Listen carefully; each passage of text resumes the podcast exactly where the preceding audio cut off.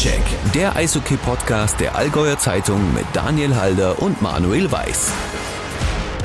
Herzlich willkommen zu Folge 27 und ähm, herzlich willkommen zurück aus dem Urlaub, lieber Daniel Halder. Ich habe dich wiedererkannt. Ja, das ist schön. Ähm, ich, ich freue mich riesig, wieder da zu sein.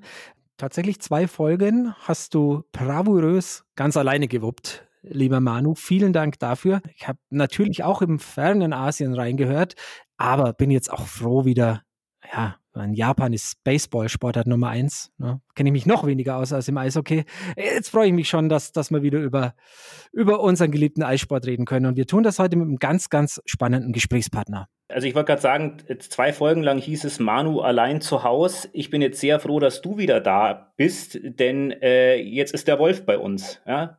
da habe ich auch ein bisschen Angst. Herzlich willkommen, Matthias Wolf von Warrior. Schön, dass du da bist, Matthias. Ja, danke, dass ich da sein darf. Äh, Freue mich. Und ihr braucht auch gar keine Angst haben. Ja, äh, Matthias, vielleicht noch mal, mal zu Beginn. Normalerweise stellen wir die Gäste ja immer noch vor. Das funktioniert relativ einfach bei Niki Eisenschmidt. Die ist einfach Eishockeyspielerin, unter anderem bei der Nationalmannschaft und in Memmingen. Äh, du bist jetzt Managing Director International beim Eishockey-Ausrüster Warrior. Was machst du den ganzen Tag? Ja, wir haben hier unseren Sitz äh, in Marktoberdorf äh, und äh, ich leite die Geschäfte von der Firma Warrior Sports. Äh, wie gesagt, mein Name ist Matthias Wolf, ich bin 55 äh, Jahre alt, wohne auch hier, bin verheiratet und habe vier Kinder und mache das jetzt schon einige Zeit. Äh, bin jetzt seit 17 Jahren bei der Firma Warrior Sports, habe am Anfang für die Firma New Balance gearbeitet, habe mir das ein paar Jahre da angeschaut und war dann von Anfang an für Warrior zuständig und habe die Marke hier aufbauen dürfen in Europa. Warrior ist natürlich in, in allen Eishockey-Fans ein absoluter Begriff. Ja, ohne Spielgerät geht's halt nicht auf dem Eis unten. Aber vielleicht wissen es gar nicht viele. Der Hauptsitz, ja, nicht nur Deutschland, sondern wenn ich dich richtig verstanden habe, europaweit ist hier bei uns im Allgäu. Das ist richtig, ja. Wir sind jetzt äh, hier äh, seit 15 Jahren äh, im Allgäu tätig für den europäischen Bereich. Wir haben natürlich noch unseren Headquarter in äh, Detroit äh, in Amerika. Aber wir betreuen alles außerhalb Nordamerika. Das heißt auch äh, Märkte, die nah an Nordamerika dran sind, wie Mexiko, läuft hier über unseren internationalen äh, Bereich und unsere internationalen Leute. Und was das bedeutet, kannst du uns sagen, wenn ich dich jetzt frage, wie viele Teams stattet ihr in diesem nicht nordamerikanischen Bereich aus? Also in dem nicht äh, nordamerikanischen Bereich sind wir momentan und aktuell in Europa mit 112 exklusiven Eishockey-Teams unterwegs. Also Profiteams, die wir exklusiv betreuen. Dazu kommen natürlich dann auch noch Hobby-Teams oder einfach Spieler, die sich vielleicht auch gar nicht in Teams organisieren, die ja trotzdem eine Ausrüstung brauchen, die trotzdem Handschuhe, Schläger und so weiter haben wollen. Ne? Ja, die Hobbyteams, die machen natürlich nicht wie jetzt hier von Markt Oberdorf aus. Äh, Hobbyteams kaufen ganz normal im Einzelhandel ein. Und wir beliefern natürlich den Einzelhandel. Wir haben mehr oder weniger äh, ja, zwei Vertriebsstrategien. Die erste ist äh, das Eishockey Pro Business, wo wir direkt mit den Profis zusammenarbeiten und direkt äh, die Eishockey-Mannschaften beliefern und auch betreuen. Und dann haben wir natürlich noch unsere sogenannte Retail-Schiene, den Einzelhandel, den wir dann hier mit dem Sales-Team dementsprechend betreuen. Ja, wenn wir vielleicht ein bisschen reingehen in das Thema Ausrüstung, Matthias. Ne? Also heißt ja nicht umsonst Eishockey, ist ein teurer Sport äh, und äh, also mit der größte Batzen ist natürlich die Ausrüstung. Ähm, jetzt äh, die Fans, die, die auf der Tribüne stehen, die sich die Spiele anschauen, die sehen natürlich, was die Jungs da anhaben. Ne? Die, die sehen die Schlittschuhe, ja, die Schoner, Schläger, Helm. Aber so im Detail sind sie wahrscheinlich nicht drin. Was, was braucht ein Eishockeyspieler? Warum ist das so teuer? Ja gut, es ist natürlich auch in den letzten Jahren etwas teurer geworden. Wir wissen alle, wir waren ja wirklich äh, mit Teuerungsraten gut unterwegs in den letzten drei Jahren. Auch äh, dementsprechend die Frachten haben sich erhöht. Auch wir mussten die Preise dementsprechend anpassen, aber da erzähle ich euch nichts Neues, das musste jeder machen. Ja.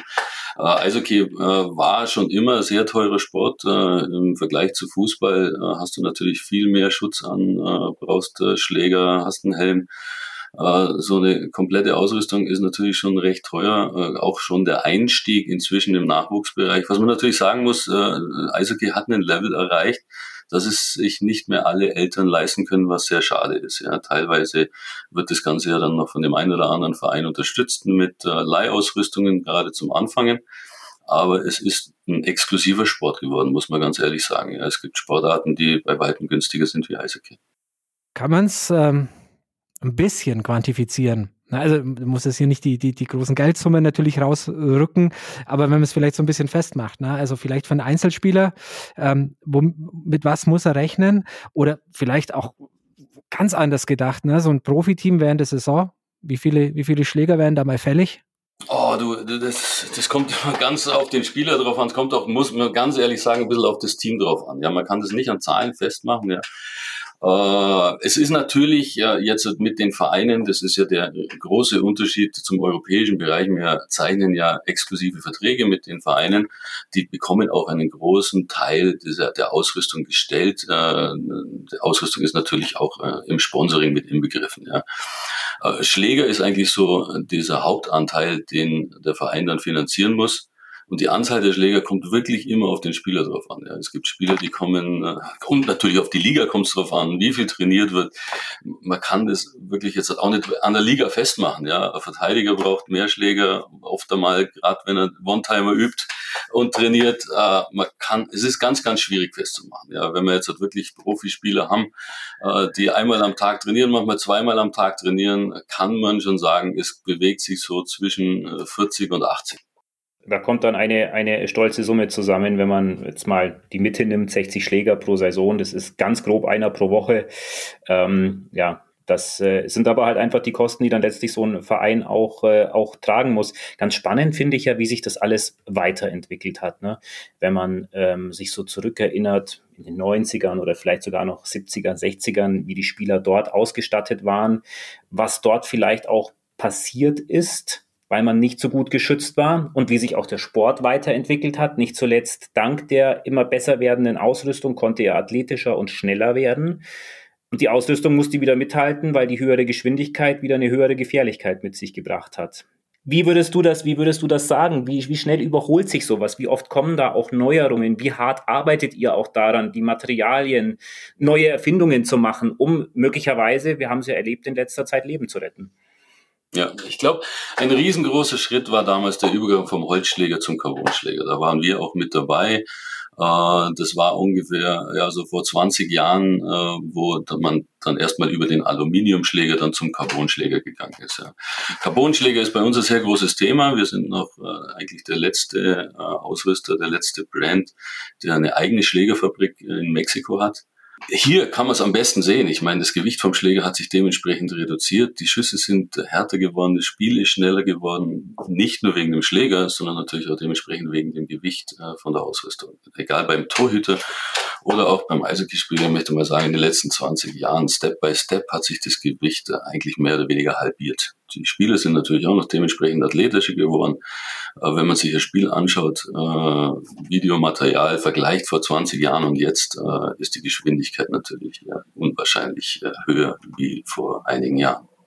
Lass mich da noch ganz kurz mal einhaken, Matthias, äh, und einen Schlenker machen zu dem, was, äh, was passiert ist in England. Ähm, der, der tragische Todesfall und die Entscheidung der DEL, dass ab Januar jetzt ähm, ein, ein schnittfester Halsschutz verpflichtend ist. Die DEL 2 hat sich da nicht angeschlossen. Es ist jedem Verein freigestellt, sowas zu tragen. Ähm, man hört man hat sich auch deshalb nicht verpflichtend angeschlossen, weil es möglicherweise gar nicht so einfach ist, binnen sechs, sieben Wochen jetzt auch genug Material und Equipment ähm, ja quasi für alle Vereine auch herzubekommen. Wie sieht das bei Warrior aus? Könnt ihr sowas liefern oder habt ihr Lieferengpass? Und wie steht ihr auch dazu, zu, zu diesem Sicherheitsaspekt? Ja, also äh, die Tragödie in äh, Sheffield äh, hat natürlich uns auch gleich äh, am Montag äh, zu einem Teamcall bewegt. Ähm, wir haben das Ganze international besprochen mit den amerikanischen Kollegen, äh, mit den Produktjungs äh, in Kanada. War das natürlich über drei Stunden gleich äh, am Montag Nachmittag Thema. Wir hatten bis dato keinen Halsschutz, haben das aktuell auch noch nicht im Angebot, aber arbeiten natürlich jetzt äh, mit Hochdruck dran, dass wir den dementsprechend entwickeln. Äh, es geht nicht nur um den Halsschutz, ich meine, in diesem Fall geht es jetzt hauptsächlich um den Schnittschutz. Äh, da versuchen wir gerade mit äh, der Firma No Balance zusammen dementsprechend Materialien zu entwickeln und das Ganze eventuell mit einem T-Shirt oder als einzelnen Schutz äh, anzubieten. Ähm, wir haben jetzt noch kein Timing dafür. Wie gesagt, arbeiten hart daran, dass wir das relativ schnell anbieten können, aber ich glaube nicht, oder wir als Marke Warrior können es definitiv im Januar noch nicht anbieten. Ja, wir wollen das Ganze ordentlich aufarbeiten und auch dementsprechend gutes Material dann anbieten.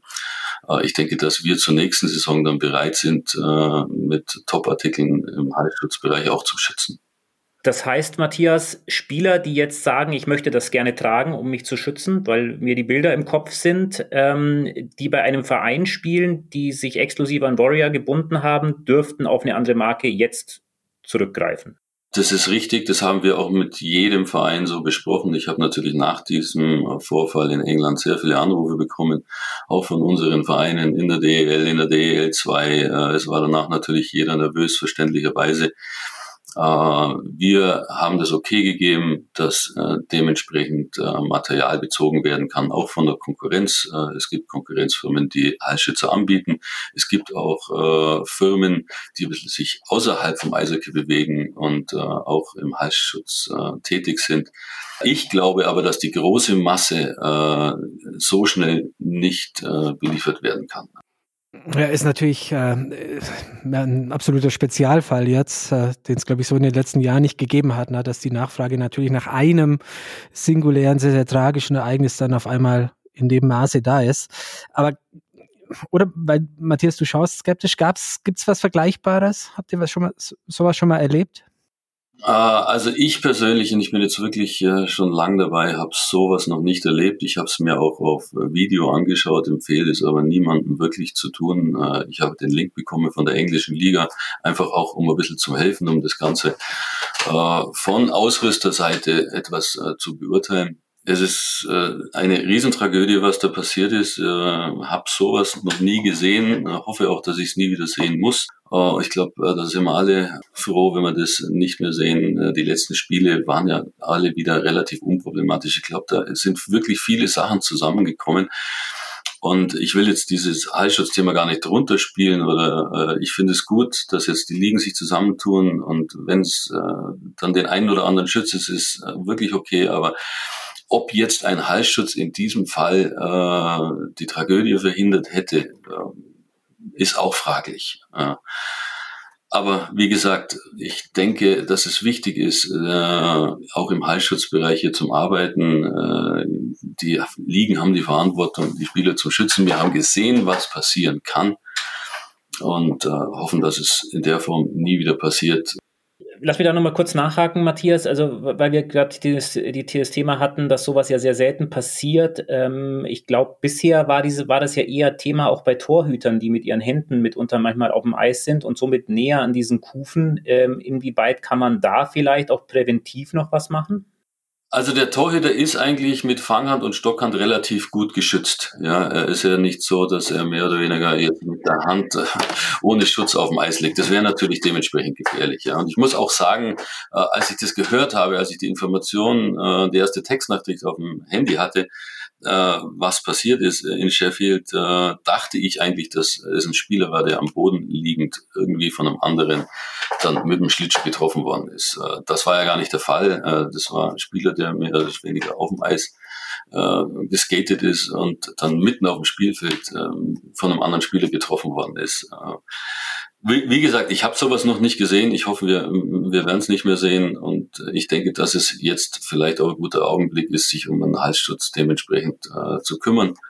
Und äh, wir versuchen, dass wir für die nächste Saison äh, qualitativ hochwertigen Halsschutz anbieten können und hoffen, dass in der Zwischenzeit einfach nichts passiert, auch was Schnitte anbelangt oder überhaupt Verletzungen. Es muss ja nicht immer gleich die Tragödie sein, die wir hier in England erlebt haben. Ja, Verletzungen sind natürlich ein Stichwort, da würde ich nochmal ganz gern einhaken, Matthias, weil, ähm, ja, du hast es gesagt, ist natürlich, im Englischen sagt man, war ein absoluter Freak-Accident, also passiert in der Regel nicht.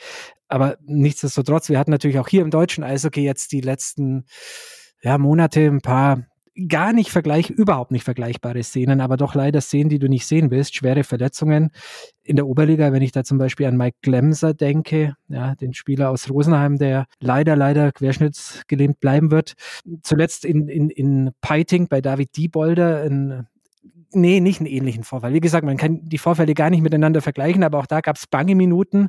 Auch der ist äh, in der Unfallklinik Murnau ordentlich durchgecheckt worden. Sind solche Vorfälle, also gar nicht mal dieser, dieser, dieser ganz spezielle Vorfall, sondern generell jegliche Art von Unfällen für euch beim Ausrüster auch immer mal wieder ein Thema, um in, mit den Vereinen in die, Disku in die Diskussion zu gehen oder selbst äh, tätig zu werden, zu überprüfen, passt da alles, können wir irgendwas anders machen, ähm, muss man was anpassen? Sie sind natürlich für uns in der Produktabteilung ein Thema, ja, und äh, das eigentlich von Kopf bis Fuß. Ich meine, wenn wir einen äh, Helm entwickeln, dann entwickeln wir dem dementsprechend, dass er schützt äh, vor Gehirnerschütterungen und auch vor wirklich starken Einflüssen. Äh, wir schauen uns alles an, wir gehen auch äh, im Ausrüstungsbereich ins Detail. Man muss aber dazu sagen, egal ob Helm und wie man sich auch schützt, äh, auch im Eishockeysport ist ein Restrisiko da. Und wir werden äh, schwere Verletzungen nicht zu 100 Prozent äh, verhindern können. Ich denke, der Eishockeyspieler ist mit der aktuellen Ware, egal ob von uns oder von Konkurrenten, sehr gut geschützt, sehr gut unterwegs. Äh, das Restrisiko, das müssen wir dementsprechend in Kauf nehmen. Äh, in jeder anderen Sportart passiert sowas. Äh, und es gibt auch tödlichen Ausgang im Radsport und im Rennsport und äh, in anderen Sportarten. Im Eishockey, wie gesagt, sowas von selten, dass ich es äh, in dieser Form jetzt mit einer Verletzung noch gar nicht so erlebt habe. Wir geben uns da wirklich Mühe. Ich glaube, wir haben im Ausrüstungsbereich einen Stand erreicht, dass man wirklich sehr gut geschützt ist und gut unterwegs ist und sich eigentlich keine Sorgen machen muss. Wir haben natürlich jetzt ein aktuelles Thema, dass sich jeder Sorgen macht, ist auch total verständlich. Aber im Grunde genommen kann man aufs Eis gehen im Profibereich und auch in den unteren Bereichen, auch im Jugendbereich und ist relativ gut geschützt mit dem, was momentan im Einzelhandel zur Verfügung ist und auch bei den ganzen Großhändlern im Lager liegt. Wenn wir jetzt mal so ein bisschen schauen, was so auch euer tägliches Geschäft ist, du hast gesagt, 100, 112 Teams, die ihr beliefert.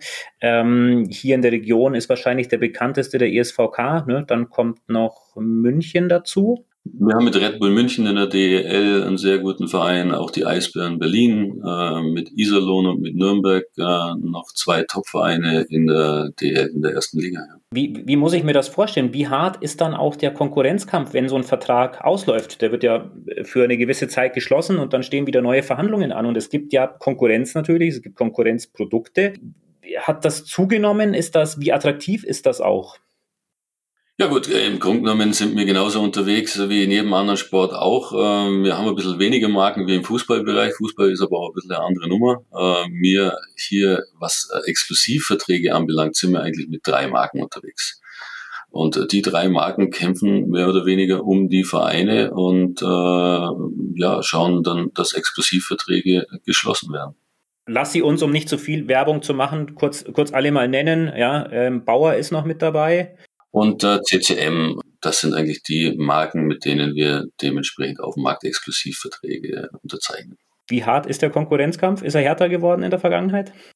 Ich, nicht, nicht wirklich härter. Ich, äh, ich muss sagen, früher, als ich im Eishockey-Bereich angefangen habe, da, da, da reden wir ja von 25, 30 Marken. Ja, und da war auch diese Exklusivität nicht äh, so gegeben, wie es jetzt ist. Ja. Das hat sich in Europa so in den, äh, ja, schon auch jetzt in den letzten Jahrzehnten so entwickelt, dass halt einfach ein Exklusivpartner dementsprechend äh, mit einem Sponsoring und mit einem Vertrag dann bei einem Verein auftritt. Für uns ist natürlich wichtig, dass wir da als Marke dementsprechend entsprechend sichtbar sind äh, und äh, bieten dann alles äh, von Kopf bis Fuß. Äh, ein großer Teil im Sponsorbereich und äh, großer Teil natürlich dann auch umsatztechnisch mit den, äh, mit den Schlägern. Äh, ich möchte nicht sagen, dass es unbedingt äh, härter geworden ist. Es hat sich fokussiert auf, äh, auf drei Marken, die mehr oder weniger jetzt äh, den Markt bearbeiten. Vorhin habe ich es ja kurz angesprochen, in den USA ist es eine ganz andere Geschichte. Äh, gerade in der NHL kann eigentlich jeder Spieler aussuchen, was er will. Äh, da ist unsere Betreuung auch dementsprechend mit jedem einzelnen Spieler. Ja, wir haben auch in der NHL mit einzelnen Spielern Verträge. Ein guter Partner von uns ist zum Beispiel der Leon Dreiseitel, den nutzen wir hier dann auch dementsprechend so als Posterboy und machen auch Werbung mit ihm hier in Deutschland. Das Ganze machen wir dann natürlich auch in unseren anderen Direktmärkten in Finnland und in Schweden. Äh, in Finnland mit dem Sebastian Aho zum Beispiel äh, und äh, in Schweden mit dem äh, Dalin es ist ein ganz anderes System in Nordamerika, das wir natürlich auch ein bisschen mitnutzen. Äh, hier in Europa hat sich einfach so äh, ergeben und es ist seit Jahrzehnten so, dass man auf, als Marke auftritt mit einem Verein. Möchte aber nicht sagen, dass es jetzt wirklich die letzten Jahre härter geworden ist. Also ich glaube, wir gehen alle ganz fair und äh, ordentlich miteinander um. Und äh, ja, es macht auch Spaß. Was man noch sagen kann, was unsere Zuhörer jetzt nicht sehen, wir aber schon, Leon Dreiseitel hängt auch hinter dir. Ja, wir haben Leon Dreiseitel eigentlich so von Anfang an von seiner äh, Karriere mitgenommen und betreut. Ich kann mich daran erinnern, bevor er noch äh, in die NHL rübergegangen ist, äh, hatten wir Fotoshooting mit ihm in Salzburg in der Akademie und äh, haben ihn dann auch mehr oder weniger in unserem ersten Katalog mit aufgenommen. Also das ist eine langjährige partnerschaftliche ähm, Zusammenarbeit, die wir auch dementsprechend pflegen mit unseren Vereinen. Und ich glaube, dass es deswegen vielleicht auch gar nicht so stressig oder so ein riesen Konkurrenzkampf ist, weil es ist schon so, dass die Vereine, die man, äh, wie jetzt hat Berlin zum Beispiel seit äh, elf Jahren, Iserlohn haben wir seit 13 Jahren unter Vertrag, da entsteht natürlich auch ein bisschen der freundschaftliche äh, Basis äh, und äh, auch dementsprechende Vertrauen. Und äh, ja, deswegen geht normalerweise so ein Verein, da muss schon viel passieren, äh, das Material dann nicht mehr passen oder vielleicht persönlich irgendwelche Probleme im Raum stehen, dass man dann mehr oder weniger den Ausrüster wechselt. Und ich kann mir zum Beispiel auch nicht vorstellen, dass ein Leon Dreiseitel seinen Schläger wechselt, mit dem er so erfolgreich spielt, mit dem er so gut unterwegs ist. Äh, dieses Risiko geht er nicht ein. Und äh, ja, von dem her sind wir recht froh, dass wir da so gut unterwegs sind. So viele Vereine haben, die uns über Jahrzehnte und über Jahre äh, treu sind. Ich wollte gerade fragen, ne? also der, diese Zusammenarbeit mit den Vereinen, ja, gerade wenn es dann so eine, so eine schiere Masse ist, äh, wie bei euch, ähm, wie muss man sich das vorstellen? Ne? Du hast gesagt, partnerschaftlich, freundschaftlich, zum Teil auch gewachsen. Aber ähm, klar, die Vereine haben sich euch ausgesucht als Exklusivpartner. Auf der anderen Seite aber natürlich auch, äh, ja, haben sie Verpflichtungen. Ja? Wir haben es auch gesagt, Eishockey ist kein, kein günstiger Sport. Ist auch kein Geheimnis, je länger die Saison geht, dass dann bei dem einen oder anderen Verein vielleicht doch mal am Ende des Budgets noch viel Monat übrig ist. Gibt es das auch, dass man vielleicht manche Rechnungen zwei, dreimal stellen muss? Grundsätzlich stellen wir ja Rechnung bloß einmal. aber es kann natürlich dann die äh, dementsprechende Mahnung vielleicht einmal ins Haus flattern. Äh, man muss aber dazu sagen, dass äh, sich das Eishockey in den Profiligen relativ gut entwickelt hat. Ja. Äh, es ist nicht mehr so wie vor äh, vielen Jahren, äh, wo man wirklich sehr viele Pleiten mit anschauen musste und wo es auch echt gefährlich war und man sich vorsichtig äh, auf dem bewegen musste. Ja, also es hat sich ganz gut entwickelt. Ähm, wir sind mit äh, unseren Profimannschaften sehr gut äh, unterwegs. Und wie du vorhin gesagt hast, ich meine, der erste Schritt eigentlich äh, mit einer Mannschaft ist so dieses Gespräch auf Management-Ebene um einen bestimmten Vertrag, äh, mit dem man dann, mit dem beide Seiten glücklich sind, auszuarbeiten und dann kommt eigentlich, dann geht es eigentlich nur noch um den Service. Wie ich vorhin sagte, äh, unser täglich Brot ist natürlich der Eishockeyschläger, der Handschuh, die Ausrüstung. Da machen wir sehr viel noch selber und da gehen dann unsere Pro-Raps dementsprechend in die Profimannschaften rein und betreuen dann ja auch wieder den einzelnen Spieler, genauso wie in der NHL. Äh, der große Unterschied ist einfach der, dass äh, am Anfang äh, dieses Vertragsgespräch stattfindet und wenn man dann zur Einigung gekommen ist und das auf bestimmte Jahre festlegt, dann dementsprechend zusammenarbeitet. Aber dann kommt natürlich die wirklich harte Arbeit, muss ich sagen. Das sind natürlich dann meine Jungs, die dann dementsprechend in jedem Direktmarkt, egal ob in Finnland, Schweden oder in Deutschland, wo wir eine eigene Salesforce unterwegs haben, in jede Kabine reingeht und jeden Spieler einzeln betreut. Äh, das ist natürlich dann wirklich die harte Arbeit. Äh, da geht es ans Eingemachte, jeden Spieler glücklich zu machen. Man kann nicht immer hundertprozentig und alle glücklich machen, aber da sind wir sehr, sehr gut unterwegs. Und das alles aus, äh, gesteuert aus dem Headquarter im Ostallgäu. Wieso? Wieso fiel die Wahl eigentlich auf, äh, auf das Allgäu? Ja, das hat natürlich, äh, das ist historisch äh, dementsprechend gewachsen. Äh, wir haben hier, beziehungsweise die Firma Warrior Sport hat hier keine Standortanalyse gemacht. Ja. Ich habe vor vielen Jahren mit einem Kollegen zusammen schon einen Großhandel im Eishockey hier gehabt. Das war die Firma HS Sportartikel. Äh, die ich zusammen mit dem Herrn Baudrechsel hier aufgebaut habe. Und äh, wir haben dann auch äh, aus Kanada drüben eine kanadische Marke mal gekauft und haben dann schon international den Bereich dementsprechend bearbeitet. Ähm, wir waren dann schon sehr gut unterwegs, ähm, auch noch mit dem ganz gleichen Standort. Inzwischen haben wir uns ein bisschen vergrößert. Wir sind nicht nur in Magdoberdorf, sondern auch mit Hallen und äh, mit dem Großhandel hier jetzt äh, in Ebenhofen.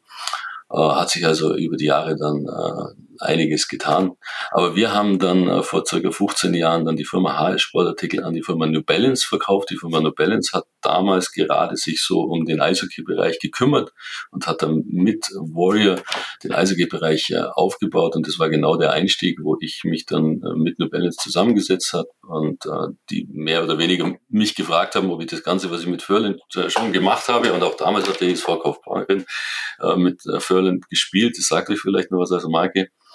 Äh, und äh, da kam dann die Frage aus USA, ob ich das nicht äh, für eine neuen Brand genauso machen, genauso erfolgreich machen möchte wie für Furland. Und äh, zuerst, wie ich vorhin schon sagte, habe ich mir dann mal den Laden The Balance angeschaut in München, war dann zwei Jahre in München und äh, habe mich dann mit einem Kollegen zusammen entschieden, dass wir die Marke und äh, auch die Firma Hallsportartikel an New Balance verkaufen und haben dann einfach hier so weitergearbeitet, haben uns ein bisschen vergrößert. Äh, das ist eigentlich mehr oder weniger so die kleine Story äh, hinter dem Sitz Markt Oberdorf. Ja, es war keine Standardanalyse.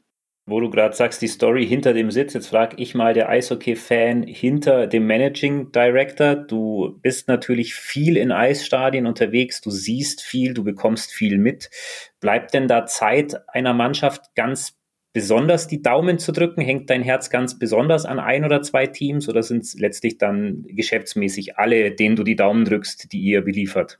Ich drücke grundsätzlich natürlich allen Vereinen die Daumen, die wir beliefern, ja, aber auch ich äh, habe natürlich ähm, ja mit Kaufbeuren, ich bin in Kaufbeuren aufgewachsen, ich bin in Kaufbeuren groß geworden, ich habe auch selber in Kaufbeuren Eishockey gespielt im Nachwuchs äh, und muss ganz ehrlich zugeben, egal wo ich bin, ob ich mir ein Spiel in äh, Schweden oder in äh, USA oder in Finnland anschaue, die finden meistens am Wochenende statt.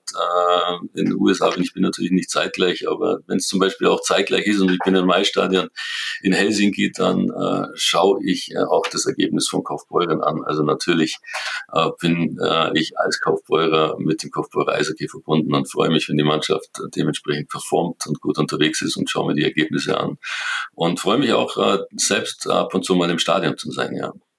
Ja, dann würde ich sagen, alle Fragen beantwortet, oder?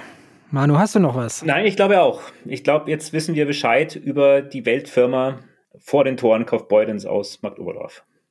Wir sagen vielen Dank fürs Gespräch. Sind wir gespannt, wie das so weitergeht und euch natürlich allseits gute Geschäfte. Vielen Dank fürs Gespräch. Herzlichen Dank und äh, ja, bis bald mal.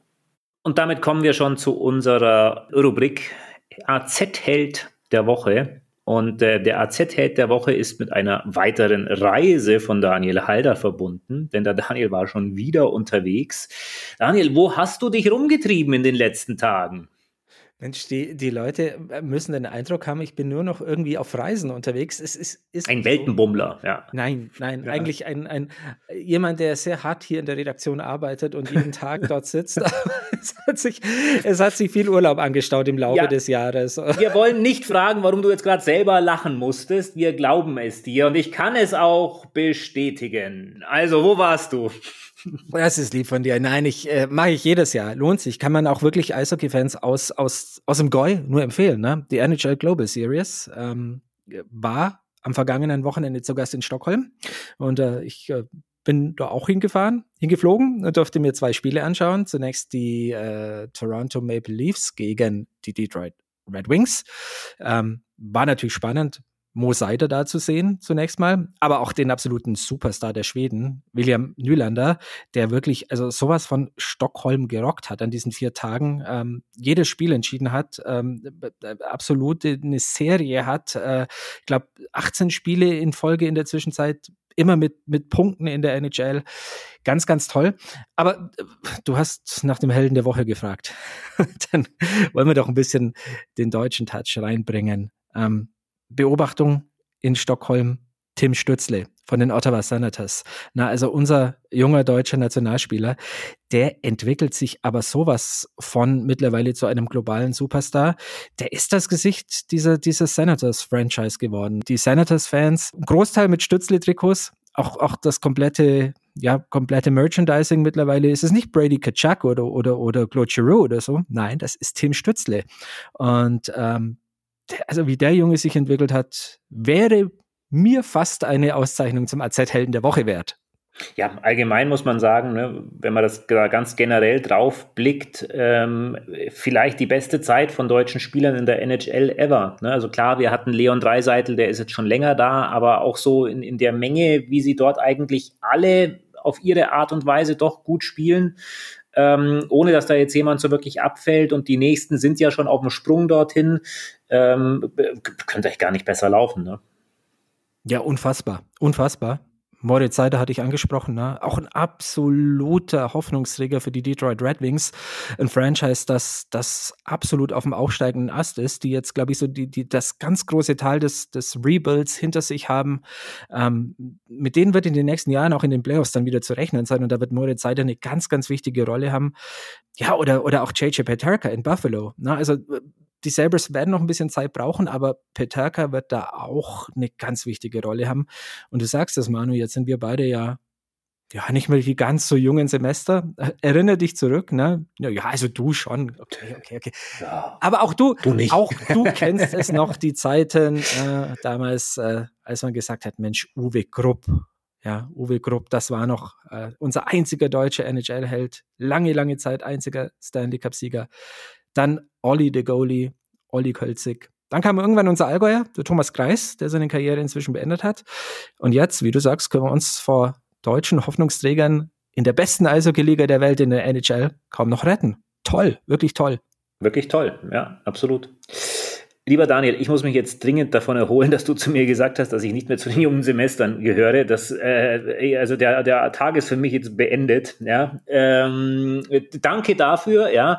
Äh, die, die nächste Ausgabe vom Stockcheck, da möchte ich darauf hinweisen, die kommt wieder in zwei Wochen. Dann ist schon Adventszeit. Und ich sage, ohne etwas zu viel anzukündigen und unter der Anmerkung, wenn es klappt, wenn es klappt, wird das wird es eine super Ausgabe. Ich freue mich, hört unbedingt rein. Und äh, wie gesagt, äh, das alte Semester muss ich jetzt dringend hinlegen. Gute Nacht. Ja, vielleicht sprichst du in zwei Wochen dann auch wieder mit mir. Es tut mir leid, Manu. Trotzdem danke und euch äh, einen guten Start in den Advent. Ne? Schöne Adventszeit. Bis dann. Stockcheck, der Eishockey-Podcast der Allgäuer Zeitung mit Daniel Halder und Manuel Weiß.